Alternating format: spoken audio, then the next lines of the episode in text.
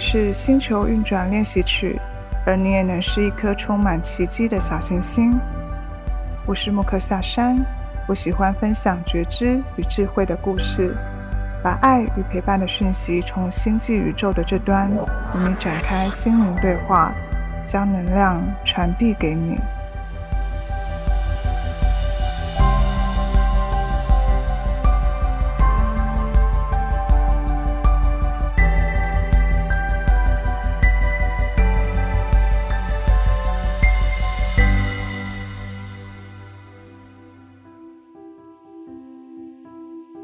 嗨，亲爱的小星星，欢迎回到星球运转练习曲。我是莫克夏山，很开心能够再度在新的音频里与你见面。在五月底经历了一场旅行，在六月的时候，刚好是在下半年的尾声，就是处于在反思的状态当中，沉潜了一段时间。那在这段期间呢，就特别的去检视自己在这个上半年的整体的状态、整体的收获。无论是在关系上啊、工作上啊，或者是家庭层面等等各种的想法，或者是所遇到的一些问题，都让我借此机会就是进行了一些反思跟思考。那刚好呢，在五六月的时候也阅读了一本书，叫做《心的刻意练习》，心是心灵的心。那这本书呢，也在我这个沉潜阶段，也为我带来了一个还不错的与心的对话的练习。因此呢，在这一集音频呢，就特别想要来针对这本书中所阅读到的某一些观点来跟你聊聊。那这一本书呢，主要讲述的是我们在面对跟处理事情的时候，其实大多数都是透过脑的运作去做决定、做决策，或者是去做反应的。那脑会启动保护机制跟运算，让我们可以思考，可以去做出选择。在这个以脑为优先的这个世界里啊，呃，我们一直都是需要依靠脑的机制来帮助我们生存、学习，还有自我保护。但是，其实脑的思考跟运作，有时候反而会为我们带来了蛮大的混乱或者是耗能的状况。其实，这就有点像是我们在灵性学习上面所提到的一个说法，就是有时候我们会受到小我的影响。我想，这个小我就是跟我们脑中的保护机制其实就有蛮大的相关。其实呢，我们有时候还是需要脑的帮助来协助我们避免危险，或者是能够确认我们是安全的，并不代表说我们不需要用脑。但是，可能某些时候，我们更需要心跟脑共同并用，以及找到平衡，让我们在生活里可以。过得更加舒适一些。而当我们面临伤悲或者是挫折的时候，其实脑的习性可能就会聚焦于要想办法解决当下的问题，会持续的思考想要做点什么，但有时候不一定可以带来实质的帮助，反而会有过度思考的现象。而心与脑的差异在于，心可以为我们带来一些力量。让我们有办法去度过当下这种强烈的情绪。如果你在回顾过往所经历的那些痛苦的时候，会发现帮助我们度过过往的那些低潮的，就是来自于你内心的力量。这个内在的力量，可能是你持续创造的韧性，或者是你开始在各种反思或者是理解当中所聚焦的真实的自我。或者是你在这个过程所开启的自我对话，我们慢慢的可以与自己平静的相处，可以学习接纳更深层的内在当中所感受到的一切，而不再只是像脑中所带来的各种挣扎，只想要逃避，或者是用太过激进的方式想要解决问题，却反而深陷在其中的这个困窘当中。反而可以因为内在的力量，让自己慢慢感受到喜悦。因此，在面对人生的各种阶段、各种课题的时候，心与脑的转换就在这样的过程当中就变得非常重要。因此呢，这本书才会特别提到内心力量所带来的讯息以及协助，其实有时候是更胜于脑的。如果能够与脑适当的做互相的搭配。一定可以帮助自己在生活的各方面更加的顺心一些。那当在细读这个书中特别提及脑与心的分别的时候，其实他就透过了非常多的例子以及各种面向去解释心如何在各种的情境里面可以适时的在这个心脑转换的过程中。来协助脑找到更正确的方向，或者是给予有别于脑的帮助。那么，在阅读这个阶段的说明的时候，我会觉得这就是一种理性的自我保护机制，以及心智的差异所在的地方。我们其实呢，会需要脑去剖析当下的现况，解读当下的一些事情的发生。那就是透过身体的本身的生存机制跟机能，还有这个情绪的变化，去展现自我保护的机制。那这个目的当然就是要避免我们陷于危险嘛。但是如果仔细的去感受，我们反而可以更深层的、更平静的面对内心的痛苦跟领会的，却是需要我们心智的指引。让我们可以摆脱脑过度的控制啊，或者是过度的影响，反而可以让自己更有意识的去了解问题更深层的意义，让我们可以更平静的与内在连接，真正的去感受每一个艰困的时刻想要带来的学习跟讯息是什么。但这并不是说脑所做的思考跟决策都是不好的。其实这就是刚才所提到的心脑的搭配，其实还是很重要的。当我们开始觉察到脑因为事件所引发我们做出的反应，会让我们看见我们在生活中可能有不被满足的地方，那这时候就需要透过新的连接，让自己回到平静的状态，才能够有机会去探索内在真实的声音。这本书呢，在分享了关于心脑的差异之后呢，就如同刚才提到的，会有很多不同的生活面向的例子去提及分享，怎么样运用心跟脑来觉察自己内在的一些感受、想法。在这一集音频呢，就特别想要来聊聊其中一个面向，就是情绪的触发，是我们生活中必有的经验。就我个人而言呢，其实我是个蛮容易因为外在的一些事物而影响到自己情绪的人。所以在书中提及到这一个面向的时候，我特别的有感触。那书中其实就有提及，脑在面对情绪的时候，通常会透过逃避与放大的方式来处理各种情感经验。逃避情绪，其实脑在感受到情绪的时候，它第一优先的处理办法就是想要让负面的情绪消失。如我们痛苦的感觉啊、悲伤啊、愧疚等等的这种情境，其实脑都会透过它的机制来试着让我们不要持续的去感受这样负面的经验，所以呢，会试着想要选择忽略或者是压抑这种强烈的情绪，透过这种回避的方式来让自己避免过度的陷入或者是失控。让自己在短期内可以暂时得到一个冷静的状态，而脑会放大的情绪呢，主要是愤怒。放大愤怒呢，是为了避免感受刚刚所提及的那些痛苦的负面情绪，因此脑呢会擅长透过愤怒以及类似的情绪，如烦躁或者是厌恶来表现。那这样的表现呢，其实是为了要让我们可以呢，透过愤怒呢，来去创造、寻找冲突，或者是致力寻找事情的出错关键因素。那这个方式可能会是透过指责、攻击，或者是坚持某一个观点等等的状态，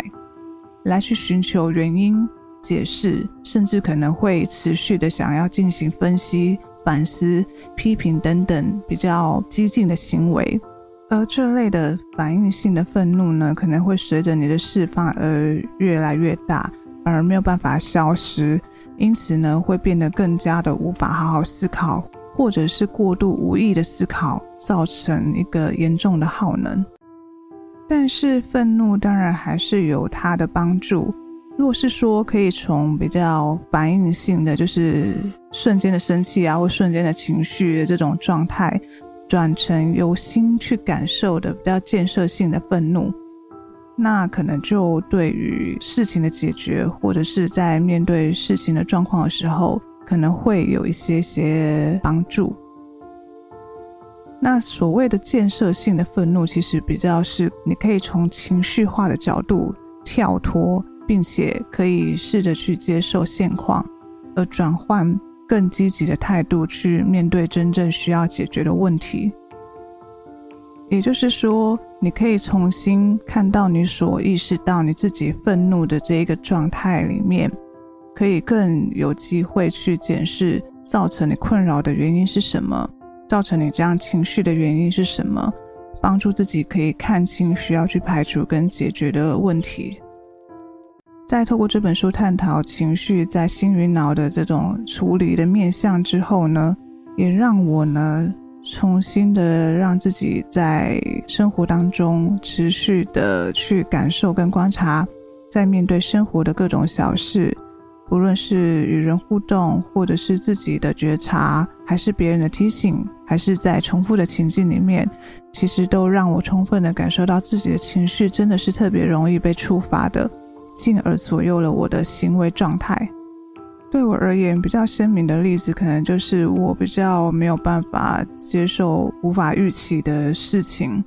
比如说，如果因为外在的因素没有吃到特别想吃的东西，或者是在互动当中没有得到预期的回应，就会觉得莫名的不开心，或者是莫名的烦躁。这其实就是典型的以脑为优先的愤怒展现。这样的展现呢，可能就会变成是我会开始想要指责这个状况，或者是会执着于自己的坚持，甚至可能硬坚持要改变现况，或者是会用不想讲话的方式来表达自己的不满，那就是看得出来自己无法冷静接受当下的结果。其实这种反应性的这种转瞬有情绪出现的状态。在你的情绪出现的当下，就是已经是失控的表现了。那你会在意识到啊，自己有愤怒的时候，原来真的没有办法控制这种执着，感受到不公的情绪产生，其实就是依脑而行的状态所造成的。而这种情绪的延伸，其实就会变成我们会惯性的过度的揣想。过度的反应，或者是没有办法接纳现况的这种情况，这样的情况其实是因为我们会想要倾向去弥补我们所感受到的不开心，或者是想要导正情况的这种反应的行为。其实这就是刚才所提及的这种典型大脑的运作模式，也就是很想要解决问题，或者是很想要找到问题的原因的这种倾向所造成的这种行为模式。当我们重新回到冷静的状态，然后意识到自己有了情绪之后，其实就是回到理智跟心连接的开始，那也就是心与脑开始做转换的一个状态。你会开始有机会去厘清辨别为什么这样的情境会造成你有这种明显的情绪行为，那就有机会进行自我的观察。就有机会看到更具体的缘由，导致后面有这样的惯性表现是出于什么样的原因所在。那以我自己刚才的例子来讲，我细思其背后比较深层的意义，可能就蕴含了两种想法：一个可能是过往有不被理解的感受，还有可能在吃食的方面没有被满足，所以会放大检视这样的情况，或者是说引发了过往那种没有被满足的感受出现。导致自己有了类似的情绪反应。那另外一个呢，是呃，我刚才所提及的，我就是不喜欢这种非预期的状况。所以如果遇到不可控的事情，可能我的情绪反应就会比较明显。因此呢，就可以发觉到可能有几个因素，后者的因素就比重会可能更重一点。这也是帮助你自己看清会有这样情绪反应是基于过往的哪一些经验，或者是你自己的个性特质上面所引发的这种情况。所以，其实这样的状况也呼应到书中所提及的，脑的情绪其实是学习而来的。基于脑的情绪反应，它的背后其实是有着文化养成的背景因素，少部分是来自于我们被教导的文化规范。或者是源自于我们生长环境所吸收的经验，其实都是会带来一些影响的。因此，基于刚才我前面所提到的我自己的例子，还有加上书中的解说，就让我想，这样的情绪其实就是从我们生活中的各种日积月累的小事啊、互动啊、际遇等等各种的累积，所形塑成属于自己的思考模式跟应对的习惯。那这长久累积的习性，其实是比较没有办法马上去改善的。但是，当知道自己可以透过心脑转换的技巧来去让自己有意识面对自己的情绪，以及了解到自己可能正面临重演的情境的时候，就有机会来缩短或者是减少自己陷入类似的情绪状况当中。那么，要如何辨别情绪是来自于学习的？我觉得书中的提醒蛮棒的，就是。我们可以持续的去观察，我们有的这些情绪来源是不是是出自于各种时常被外界提醒的“应该”这个观点上面。我们可能常常会被提醒说：“哦，你应该要认真读书啊，你应该要找到好工作啊，你应该要怎么样怎么样。”其实这都是在我们成长过程中就持续开始建立的各种价值观。我们会从外在的环境去吸收各种资讯，也会被原生家庭啊，或者是教育机构持续的被教导引领。我们也开始学会在这样的各种的框架里面去建构属于自己的想法以及分辨是非的方式。那我特别有感触的是，我发现我自己会特别在意父母亲们们的想法。那近期因为刚好就是在情感关系的发展跟经营上面有了一些不同的想法跟安排，而他们呢，其实也因此有表达了一些他们觉得应该或者是不该的一些看法，甚至可能。呃，有发现自己的母亲展现了令我觉得我感受不到她的支持或关心的这种沉默的时候，我会因为自己做了不同的选择，而不是依循他们的建议或者是提醒而有愧疚感，或者是说我会担心或者恐惧我被埋怨，我不符合他们的某些期望，所以我从父母身上所习得的观念，其实让我感受到。我好像有时候违背了他们的期望，或者是忽略了他们的担忧。那其实这样的情绪觉察对我来说是一个蛮大的议题的，因为这是关乎于我想做的事情与决定。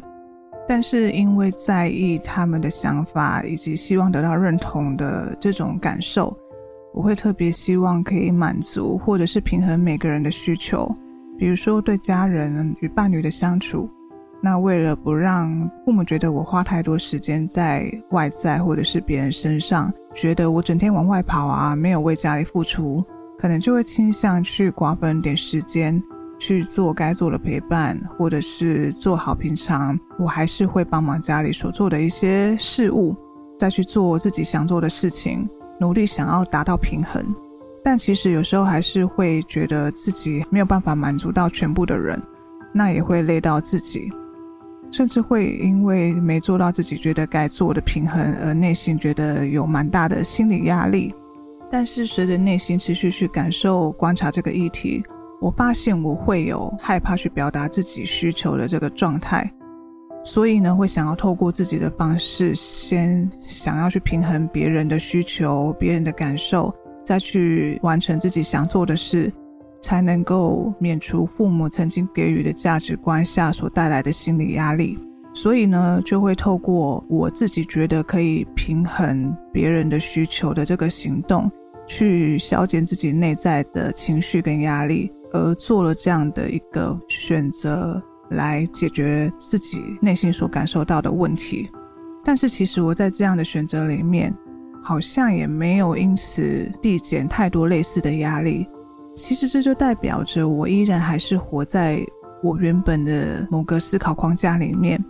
那这样的思考框架一直都在影响着我每一次的决定。所以，当我透过自我提问来了解自己真正内在的状态跟想法的时候，其实它是一个重新找回自我掌控权以及消解负面情绪的一个很重要的过程。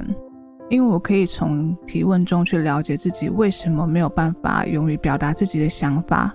为什么没有办法勇敢去拥有自己想要的生活，为什么要那么在意父母的看法呢？即便我自己与父母的价值观是有差异的，其实，在透过这样的提问，也让我更知道了我可能忽略了我更需要重视的想法，比如说，我要更学着相信自己的决定，也要学着理解自己其实是没有办法面面俱到的。我可以做自己想做的，也要先知道自己真正要的是什么。如果平衡对我来说还是很重要，那就做。而父母的感受只是他们的想法，就当做这是理解他们的过程以及互相磨合的过程即可。适时的呢，提醒自己要转换视角。所以我觉得自我提问的方式，其实就是一个看清自己内心真正的想法的一个过程。除了自我提问，我想另外一个让我觉得有新体悟的提醒，就是要区分心与脑的情绪差别的方法。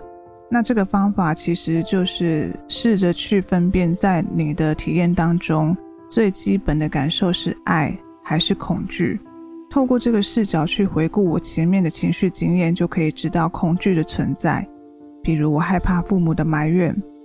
但是选择去达到平衡这件事，为什么会想做？我想就要随时去检视跟分辨，这些选择是出于我想要平衡别人的需求的愧疚感所做的，还是是出于爱的给予呢？那这个视角对我来讲，就是会是一个很大的提醒。会让我在每一次的选择过程里面，重新去确认自己现在所做的这件事情是出于自己的愧疚感还是爱。那我会依循着我自己内心感受到舒适的方式去前进，而不再只是基于内心的心理压力。所以呢，这个检视就让自己可以去辨认现在的想法是出于什么样的视角。而让自己可以更遵循内心的想法去做。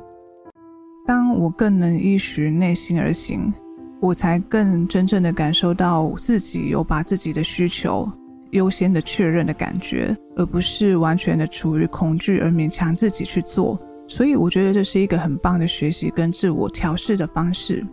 最后，我觉得可以连接内心，感受到内在被滋润以及生活丰盛的方式，其实就是感恩。像我就持续的透过感恩日记的记录，让我深深的发现，每日的生活其实都有值得感谢的事情，也让我理解我在目前的生命当中，我还是一个相当幸福的人。而透过感恩，也让我可以感受到自己正活在当下，我有着自己的灵魂、自己的意识、自己的选择，去面对每一天的生活。我想感恩，除了让自己找回幸福感。也是一个持续和心真正连接的一个很棒的方式，让自己不再只是受限于脑的小我的噪音影响，而让自己可以有更棒的视角去看待自己的生活。在此跟你分享我透过这本书所提到的论点以及我所得到的体会。我想情绪的存在就是我们在与自己以及别人之间交流所活着的证明。当我们可以理解情绪背后的问题，这就是一种提升自己以及提升自我觉察的方式，而是心在引领我们自己前进的证明。希望这一期音频呢，分享有帮助，也希望你呢，在七月开启的下半年呢，也可以过得更顺心。期许在下半年，我们可以更懂得怎么样在心与脑之间有更大的理解以及分辨。让自己的生活可以有更好的发展以及成长，让我们一起练习好吗？一起寻找属于你的 Moksha。那我们下次再见喽，拜拜。